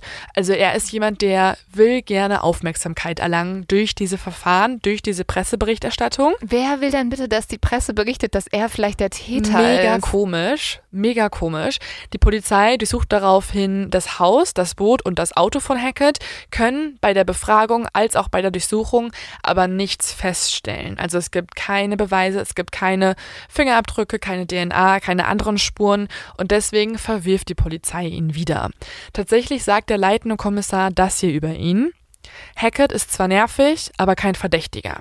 Er ist ein Individuum, das sich gerne in eine Story einmischt, ein Storyteller und ein Übertreiber. Wir glauben, dass er angerufen haben könnte, um seine Hilfe anzubieten.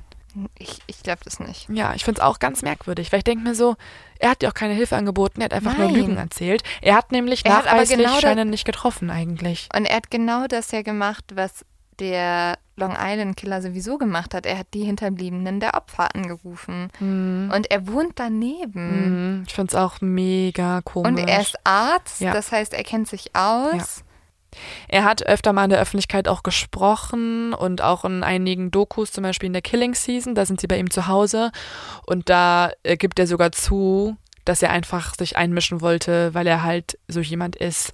Also da können sie ziemlich gut durchleuchten, warum er vielleicht wirklich einfach nur so ein Geschichtenerzähler ist, weil er dann auch zugibt, dass er Shannon nicht gesehen hat. Er konnte sie auch irgendwie nicht beschreiben. Auf den Überwachungskameras ist es auch nicht sichtbar. Es Oder ist, ist es ein Trick? wie meinst du? Also, Dass er die Interviews gibt? ja, also, und er Mhm. weiß dann ganz genau, was er sagen will. Und dann ist er so, Also ah, nee, ich glaube, sie ja. hatte ähm, lila Haare. Man konnte herausfinden, dass er sich schon öfter auch eingemischt hat bei anderen Dingen, wo er wirklich Scheiße gelabert hat. Also das konnte die Polizei Okay, ja, nachverfolgen. gut. Ja. Wo er dann wirklich irgendwie auch mal irgendwelche Prank-Calls gemacht hat, wo er gar keinen Bezug zu hatte. Okay.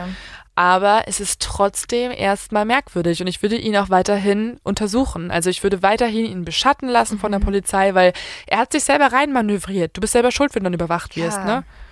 So, und jetzt kommen wir zu einer Person, die finde ich persönlich mega spannend. Ich habe einen Podcast gehört, der heißt Unraveled. Das ist ein Investigativ-Podcast von zwei Journalisten. Äh, ich glaube Discovery Channel oder so. Der ist seit Januar auf Spotify und Co. Der ist mega spannend gemacht, ein bisschen dramatisch, also ein bisschen überdramatisch, aber er bringt einen neuen Verdächtigen ins Spiel, der, wie ich finde, sehr viel Sinn ergibt. Wirklich sehr viel Sinn. Denn es ist ja sehr merkwürdig, dass das FBI nie wirklich eigentlich in diesem Fall was gemacht hat. Weil normalerweise, gerade bei einem aktiven Serienmörder, der aktuell frei ist in New York, in Amerika, müsste doch das FBI irgendwas machen. Ist ja ein gefundenes Fressen für John Douglas kleine Armee. Aber es war nicht so. Und dass das nicht passiert ist, könnte mit einem ganz bestimmten Mann zu tun haben. Mit dem Suffolk County Police Chief himself. Nein. Dieser Mann steht in direktem Zusammenhang damit, warum das FBI nie wirklich involviert wurde, denn er selbst, er heißt James Burke, hat es nie geschehen lassen. Er hat sich immer dafür eingesetzt, dass das FBI nicht daran teilhabt, weil der Grund nämlich ist, dass er selbst auf der Liste steht. Er selber wird aktuell oder wurde mittlerweile nicht mehr vom FBI überprüft und gegen ihn wurde ermittelt Aber warum? weil tatsächlich schon öfter mal ein Vorwurf der sexuellen Belästigung aufgekommen ist. Also er hat sehr viel Scheiße am Stecken. Er war vorher in einer anderen Behörde. Da Oh. gab es viele Vorwürfe von gerade weiblichen Kolleginnen, dass er übergriffig ist. Außerdem hat er viele Vorwürfe der Korruption. Ach so, ja, und dann ist es super, wenn man so jemanden hat und diese Vorwürfe hat, dass man den einfach versetzt von der Dienststelle und ihn trotzdem Polizeichef Genau, das war halt die bleiben lässt. Methode. Also man hat ihn einfach versetzt zu Oh. einer anderen Behörde, wo man eigentlich jemand Fähiges brauchte, weil hier halt mehrere Serienmörder vielleicht Mhm. Ach, aktiv und wenn sind. der so ein bisschen Frauen belästigt, ist ja nicht schlimm, ne? Hauptsache, der kann seine Arbeit machen. Also was denken sich Ja, die Leute ist, eigentlich? Also ich verstehe auch nicht, wie man diese Person einfach so hat da in diese Position setzen ja, können. schau dir mal unseren Bildchef an, der macht auch immer noch den gleichen Ja, Job, obwohl ja. der sehr viele Frauen belästigt Also hat, ne? gute Anwälte sind da einfach aktiv. Ja. Falschen Anwälte für die falschen Menschen und dann passiert sowas. Ähm, Paul, übrigens, James Burke hat auch einen sehr guten Anwalt. Aber Mhm. das hält ihn nicht davon ab, ähm, dass er tatsächlich dann doch noch ins Gefängnis gehen musste. Und jetzt erzähle ich euch auch warum. Das Ganze begann im Jahr 2012. Da hat ein 26-jähriger heroinabhängiger Mann namens Christopher Löb nämlich äh, etwas von ihm geklaut. Christopher ist durch die Straßen gerannt und hat die ganze Zeit nach irgendwas gesucht, was er irgendwie von Wert wieder verkaufen kann und ist dann aus Versehen quasi in das Auto von dem Polizeichef eingebrochen. Also er wusste zwar, dass der halt irgendwie auch in einigen Kreisen als jemand bezeichnet wird, der auch öfter mal selber Drogen bei sich hat, was ich auch schon sehr komisch finde. Mhm. Aber was er in dieser Nacht von ihm geklaut hat, war von ihm nicht so beabsichtigt. Denn er hat eine Tasche gestohlen und in dieser Tasche hat er neben einem Pistolengürtel und Munition auch weitere Dinge gefunden, nämlich Sexspielzeug und Pornos. Ja, ist jetzt erstmal, finde ich, aber nicht so, also okay, warte. Kann, kann ja jeder Kein haben. Beweis dafür, dass er der Long Island Serial Killer ist, genau. Mhm. Aber er hat sich dann, also das Problem ist folgendes. Christopher Löb hat das alles in diesem Investigativ-Podcast Unraveled erzählt Okay. und da hört man ihn reden und man glaubt ihm, finde ich, und auch die Journalisten glauben ihm. Mhm. Aber dadurch, dass er eben heroinsüchtig ist, öfter mal schon in Kontakt mit der Polizei war, generell irgendwie halt ein, ähm, ja, struggled life hat, ist es halt alles ein bisschen... Ist es genauso wie bei den Prostituierten? Ja. Niemand glaubt ihm. Niemand glaubt ihm. Was er nämlich nur erzählt, ist so heftig. Er sagt nämlich, dass er sich diese Pornos angeguckt hat und es waren tatsächlich sexuell gewaltvolle Übergriffe zu sehen. Also es waren Pornos, wo Menschen irgendwie stranguliert wurden und so weiter und das hat sich anscheinend der Polizeichef James Burke freiwillig angeschaut, weil er es irgendwie gut fand.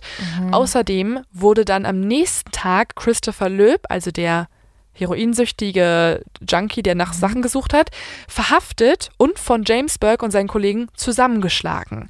In dieser Prügelei hat ihm James Burke gesagt, wenn du noch ein Wort mehr über diese Pornos verlierst, töte ich dich genauso wie die Prostituierten. Und das würde ja bedeuten, dass auch diese sechs anderen Polizisten irgendwie involviert sind, oder? Sie haben auf jeden Fall James Burke geholfen, das ist schon mal klar. Einige haben James Burke halt von ihm weggehalten, weil er ihn einfach auf ihn draufgeprügelt hat. Manche haben mitgemacht. Das war so Hälfte, Hälfte.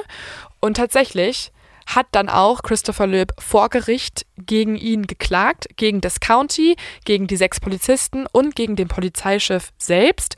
Und er hat sogar auch gewonnen. Er wurde 46 Monate weggesperrt, ist nun aber wieder auf freiem Fuß, hat aber eine quasi überwachte Freilassung. Also er muss sich immer wieder melden. Es gab viele, viele Gerüchte, dass Burke irgendwie involviert ist. Es gibt diese Aussage von Christopher Löb. Es ist alles sehr schwammig. Man müsste halt Christopher Löb glauben. Viele sagen, er ist unglaubwürdig. Er hat zum Beispiel auch eine Facebook-Seite, da war ich auch drauf. Da erzählt er von irgendwelchen Verschwörungstheorien. Er sagt dann, also er ist, er ist schon ein Verschwörungstheoretiker leider. Weswegen man ja. ihm diese eine Sache halt nicht so gut glaubt. Aber Ja, es ist super kompliziert. die Frage ist halt, er wurde, das wurde ja vor Gericht für richtig befunden, dass zumindest die Polizeibeamten ihn verprügelt hätten. Ja, Warum sollten die das machen? Vielleicht auch einfach, weil er bei was einem gestohlen hat. Polizisten Eben, ja. was gestohlen hat und vielleicht waren da wirklich Pornos Mhm. und es waren aber nicht die Pornos, die er behauptet hat. Mhm. Boah, Ja, es ist. ja. Ich finde James Burke super verdächtig. Ja, ich super. glaube auch, dass es halt schon auffällig ist, dass er das FBI abgehalten hat. Mhm. Weil ich denke mir so, okay, du bist in Korruption verstrickt, du hast Scheiße am Dampfen, aber du musst nicht in eine ganze Behörde, das FBI, aufhalten, einen aktiven Mörder zu finden. Ja. Also was bist du für ein Mensch? Es gibt gerade Frauen, die in Vielleicht Gefahr woll- sind, aktuell. Ja, vielleicht wollte das FBI, wollte er nicht, dass das FBI mal näher hinguckt, was die da so machen. Genau. Es gibt nämlich auch wiederum Gerüchte, dass Burke selbst viele Dienste vieler Sexarbeiterinnen in Anspruch genommen hat. Auf einer Pressekonferenz am 15. Dezember 2016 hat eine Sexarbeiterin, die als Liane bekannt ist, öffentlich der Presse erzählt, dass Burke sie im Jahr 2011 öfter mal in Anspruch genommen hat. Er war ein regelmäßiger Kunde bei ihr. Und sie erzählt, dass Burke beim Sex sehr aggressiv war. Sie sagt auch, er schien es zu mögen, mich zu würgen, aggressiv, arrogant, unberührbar. Und er wäre sogar tatsächlich auch auf mehreren Sexpartys in Oak Beach gewesen und hätte dort Geschlechtsverkehr gehabt, auch mit Leanne. Und dieser Oak Beach, diese Community, ist die Gated Community, wo Shannon Gilbert verschwunden gegangen ist. Also es ist saumäßig auffällig. Ich finde, es macht niemanden hier irgendwie unverdächtiger, weil wenn James Burke auf einer Sexparty war, die vielleicht Joseph Brewer geschmissen Ja. hat, würde das erklären, warum dort jemand Todesangst hatte. Ja, auf Genauso jeden würde es. Michael Peck erklären, der das Ganze wusste, der da angerufen hat, der die Nummer hatte. Es würde erklären, warum vielleicht dieser Dr. Peter Hackett, der Nachbar, Oh. irgendwie mit drin steckt. Also ich finde, es wirkt wie eine riesengroße Scheiße, die am Dampfen Ja. ist. Ich finde den Nachbar auch super, immer noch. Also von den Verdächtigen, die du gesagt hast, finde ich fast den Nachbar am verdächtigsten, weil ich glaube zum Beispiel, Burke ist ein Riesenarschloch. Ich glaube, ähm, der Grund, warum der so wenig ermittelt hat, warum er das FBI nicht eingeschaltet ist, ist, dass die erstmal Scheiße bauen in diesem Polizeirevier, dass die nicht wollen, also dass die so ein bisschen sich wie Sheriffs fühlen und jeder, der ihn, sich da einmischt, kriegt irgendwie einen, einen auf den Semmel.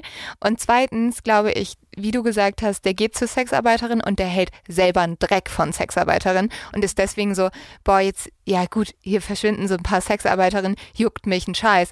Vielleicht ähm, stimmt, also stimmt er nicht dem Killer zu, aber hat irgendwo eine Sympathie oder sagt so, ja gut, Er schützt ja, jemanden. Das Ding ist, das wird auch in den meisten, also ich vertraue mittlerweile auch diesen True Crime Communities, Ja. diesen Detectives mehr als den richtigen Detectives, weil auch in diesen Communities habe ich auch ganz viel gelesen, dass der Aufruf ist, also diese Menschen starten wirklich einen Aufruf, dass sich irgendwer trauen soll zu reden. Und zwar irgendwer, der auf Mhm. diesen Sexpartys ist. Irgendwer in gehobener Stellung, ein Polizeikommissar, Ja. ein Richter, irgendjemand, der halt auch was verlieren kann, muss Vielleicht- endlich mal reden. Vielleicht ist es auch ein Freund von zum Beispiel dem, dem Burke oder so. Also, ah, ich weiß nicht, Also mich er ist lässt- einfach, er ja, ist einfach richtig tief in der Scheiße. Und sie müssen einfach ihn besser, nochmal besser Ja, gegen ihn ermitteln. Sie müssen besser äh, James Burke durchleuchten, sie müssen besser Joseph Brewer durchleuchten, Michael Peck und auch den Nachbarn, den Arzt. Ich muss ehrlich sagen, in der Doku, wo er halt das Interview, das lange Interview gegeben hat, hat er für mich irgendwie an Verdacht verloren, weil er so, war wirklich so ein dummes Würstchen, das einfach nur sich aufgespielt hat. Ne? Also Ich glaube, es da muss halt einfach jemand von außen kommen, wir, der ähm, sich das nochmal anguckt. Vielleicht auch eine gute Kommissarin. Ähm, Wäre ja Mhm. es gab tatsächlich, schlecht. ja, es wurde, die letzten Jahre wurde ähm, das Suffolk County Police Department vor einer Frau geführt, Ähm, die da richtig aufgeräumt hat oder aufräumen wollte. Das Problem Mhm. ist, ich habe mich mega gefreut. Ich habe die Artikel gelesen und so weiter und war so, boah, geil, endlich eine Frau Ja. aus New York, rüber nach Long Island, mega erfahren, eigentlich Strafverteidigerin früher mal gewesen und so weiter. Mhm. Und dann kommt der Schocker, sie hat dann jetzt vor ein paar Monaten gekündigt und hat jetzt so einen Job als Security für irgendwie so eine große Anlage. Also was ganz wa- anderes. Warum hat sie gekündigt? Das ist die große Frage. Ich glaube, sobald sie kann, wird sie in der Öffentlichkeit auch reden. ja, weil warum kündigst du sowas? Und sie hat sich eigentlich vorgenommen, dem Ganzen ein Ende zu setzen. Boah, da ist so eine Scheiße am Dampfen und da sind auf jeden Fall richtig viele Leute von oben involviert. Ich glaube auch. Ich glaube auf jeden Boah, das Fall. ist so schrecklich. Das ist halt wirklich so, also man denkt, man lebt in einem Rechtsstaat, ne? Und wir hatten es ja auch bei Andreas da so, dass du merkst, Behörden machen auch dicht, wenn sie Schiss kriegen. Und ähm, im Endeffekt wird so ein Rechtsstaat auch in Amerika wird immer noch von Leuten geführt. Und wenn der Polizeichef involviert ist, dann hast du keine Macht. Vor allem nicht, wenn du eine Sexarbeiterin Voll. bist. Und das ist so widerlich, dass es, also wir bilden uns alle ein, dass wir in der gleichen Gesellschaft leben. Tun wir nicht. Die Klassen existieren, wir sehen sie nur nicht so Mhm. Das deutlich. ist so krass. Das Und ist vor so allem- eklig. Vor allem, das sind alles Familien, die leiden, ne? Das ist nicht irgendwie so, dass Ja, aber es sie sind irgendwelche... egal. Sie sind Ja. egal. Wenn der, wenn, wenn das die Tochter des Polizeichefs gewesen wäre, was glaubst du, weil, also du kannst dir nicht vorstellen, was da los wäre, wenn das nicht Sexarbeiterinnen gewesen wären, sondern es wären die Töchter reicher, einflussreicher Männer gewesen. Dann wäre da ganz was anderes los. Und das Sehr- ist halt ja. das Schlimme daran. Sehr bezeichnend ist auch das Zitat eines leitenden Kriminalbeamten im Jahr 2011. Der hat nämlich in aller Öffentlichkeit gesagt, es sei ein Trost für die Öffentlichkeit, dass die Opfer nur Prostituierte waren. Mhm. Ja. Wo ich so denke, das ist das Zitat fasst die komplette Ermittlung in einem Satz zusammen. Weil das sagt halt, du wirst es nicht sein, deine Tochter Das wird sind, es es nicht sind sein. nur die am Rand. Das sind Ach, nur die am komm. Rand.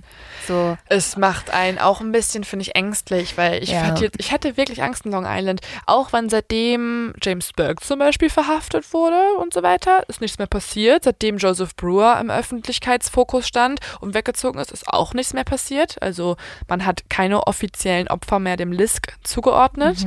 Ähm, finde ich schon komisch, aber trotzdem hätte ich Angst, wenn ich da bin. Also sowas von. Ähm, Aber Leo, du bist doch keine Prostituierte. Du ja, musst ich dir da, doch wenn ich einmal Sorgen zu große machen. goldene Ohrringe drin habe. Ja. Der Anwalt von Melissas Familie sagt übrigens das hier auf die Frage, ob er glaubt, dass der Mörder nochmal morden wird. Oh, there's no question. He's getting better and better at it. He is very controlled, very calculating in what he does, and he's on a mission. Ja, also ich finde es mega gruselig. Er hat gesagt, ohne Frage, er wird immer und immer besser. Er ist sehr kalkulierend und kontrolliert und er ist auf einer Mission. Ich glaube, man sollte mal schauen, wie viel vermisste Prostituierte es gerade in Long Island gibt, weil wer weiß, vielleicht Mhm. mordert er auch jetzt und wir kriegen es alle nicht mit. Ja. Also, wenn ihr euch weiter an den Fall reinarbeiten wollt, es gibt unfassbar viele Online-Diskussionen, die sind mega spannend. Ich glaube, wir fliegen jetzt einfach hin. Ich würde so gerne, ich würde so gerne. Ja. Ich finde allein die Geschichten der Familien, die wollen alle sprechen, die wollen, dass der Fall mehr Aufmerksamkeit Mhm. bekommt, aber sie kriegen die Chance einfach nicht mehr. Und ich finde allein diese Geschichten müssen gehört werden. Weil es muss aufhören, dass man über diese Frauen nur spricht als Sexarbeiterin Mhm. und man muss eigentlich erzählen, wer waren sie, welche, also man muss über sie reden, wie man Und auch man über, muss- normal, also über Ja. alle anderen Frauen reden würde. Und man muss irgendwo die Leute finden, die jetzt gerade untergetaucht sind und zur Rede Ja. stellen. Ja, Also Lynn, wollen wir buchen? Ja, ich bin bereit. Komm. Wir machen hier so eine, wie heißt das, ähm, Petition, wo Leute von Spenden das Bier den Mörder finden und drüber fliegen. Ja. Ähm, ja, also wenn ihr euch weiter mit dem Fall beschäftigen wollt, was ich nur empfehlen kann, weil es ist wirklich wichtig und es ist krass, dann guckt euch doch den Film Lost Girls auf Netflix an. Der ist super berührend. Oder wenn ihr mehr Bock auf Bücher habt, gibt es das dementsprechende Buch Lost Girls von Bob Kelker. Oder guckt euch mein Interview an mit Bob, das lade ich euch auf Instagram hoch. Und ansonsten gibt es den Unraveled Podcast, der ist investigativ, wenn auch mir zu dramatisch, aber trotzdem gut gemacht. Es gibt ähm, einen Podcast, der heißt Lisk, das ist auch eine Podcast-Reihe auf äh, Spotify, Apple und so weiter. Und es gibt äh, unfassbar viele gute Dokus überall auf YouTube. Und, und hier die typische Ah. kommt zu unserer Tour. Ein paar Städte sind ausverkauft, ein paar nicht. Fahrt einfach eine Stunde in die andere Stadt bitte. Da könnt ihr uns dann auch eure Theorien zum Long Island Serienkiller geben. Vielleicht haben wir, boah, ich würde so gerne irgendwen organisieren, der plötzlich so John Douglas-artig oder so, ne? So einen Auftritt hat. ja, Boah, das wär so geil. Wir Müssen wir mal mal. Wir finden schon wen. Dann abonniert uns. Das ist immer wichtig für diesen blöden Algorithmus.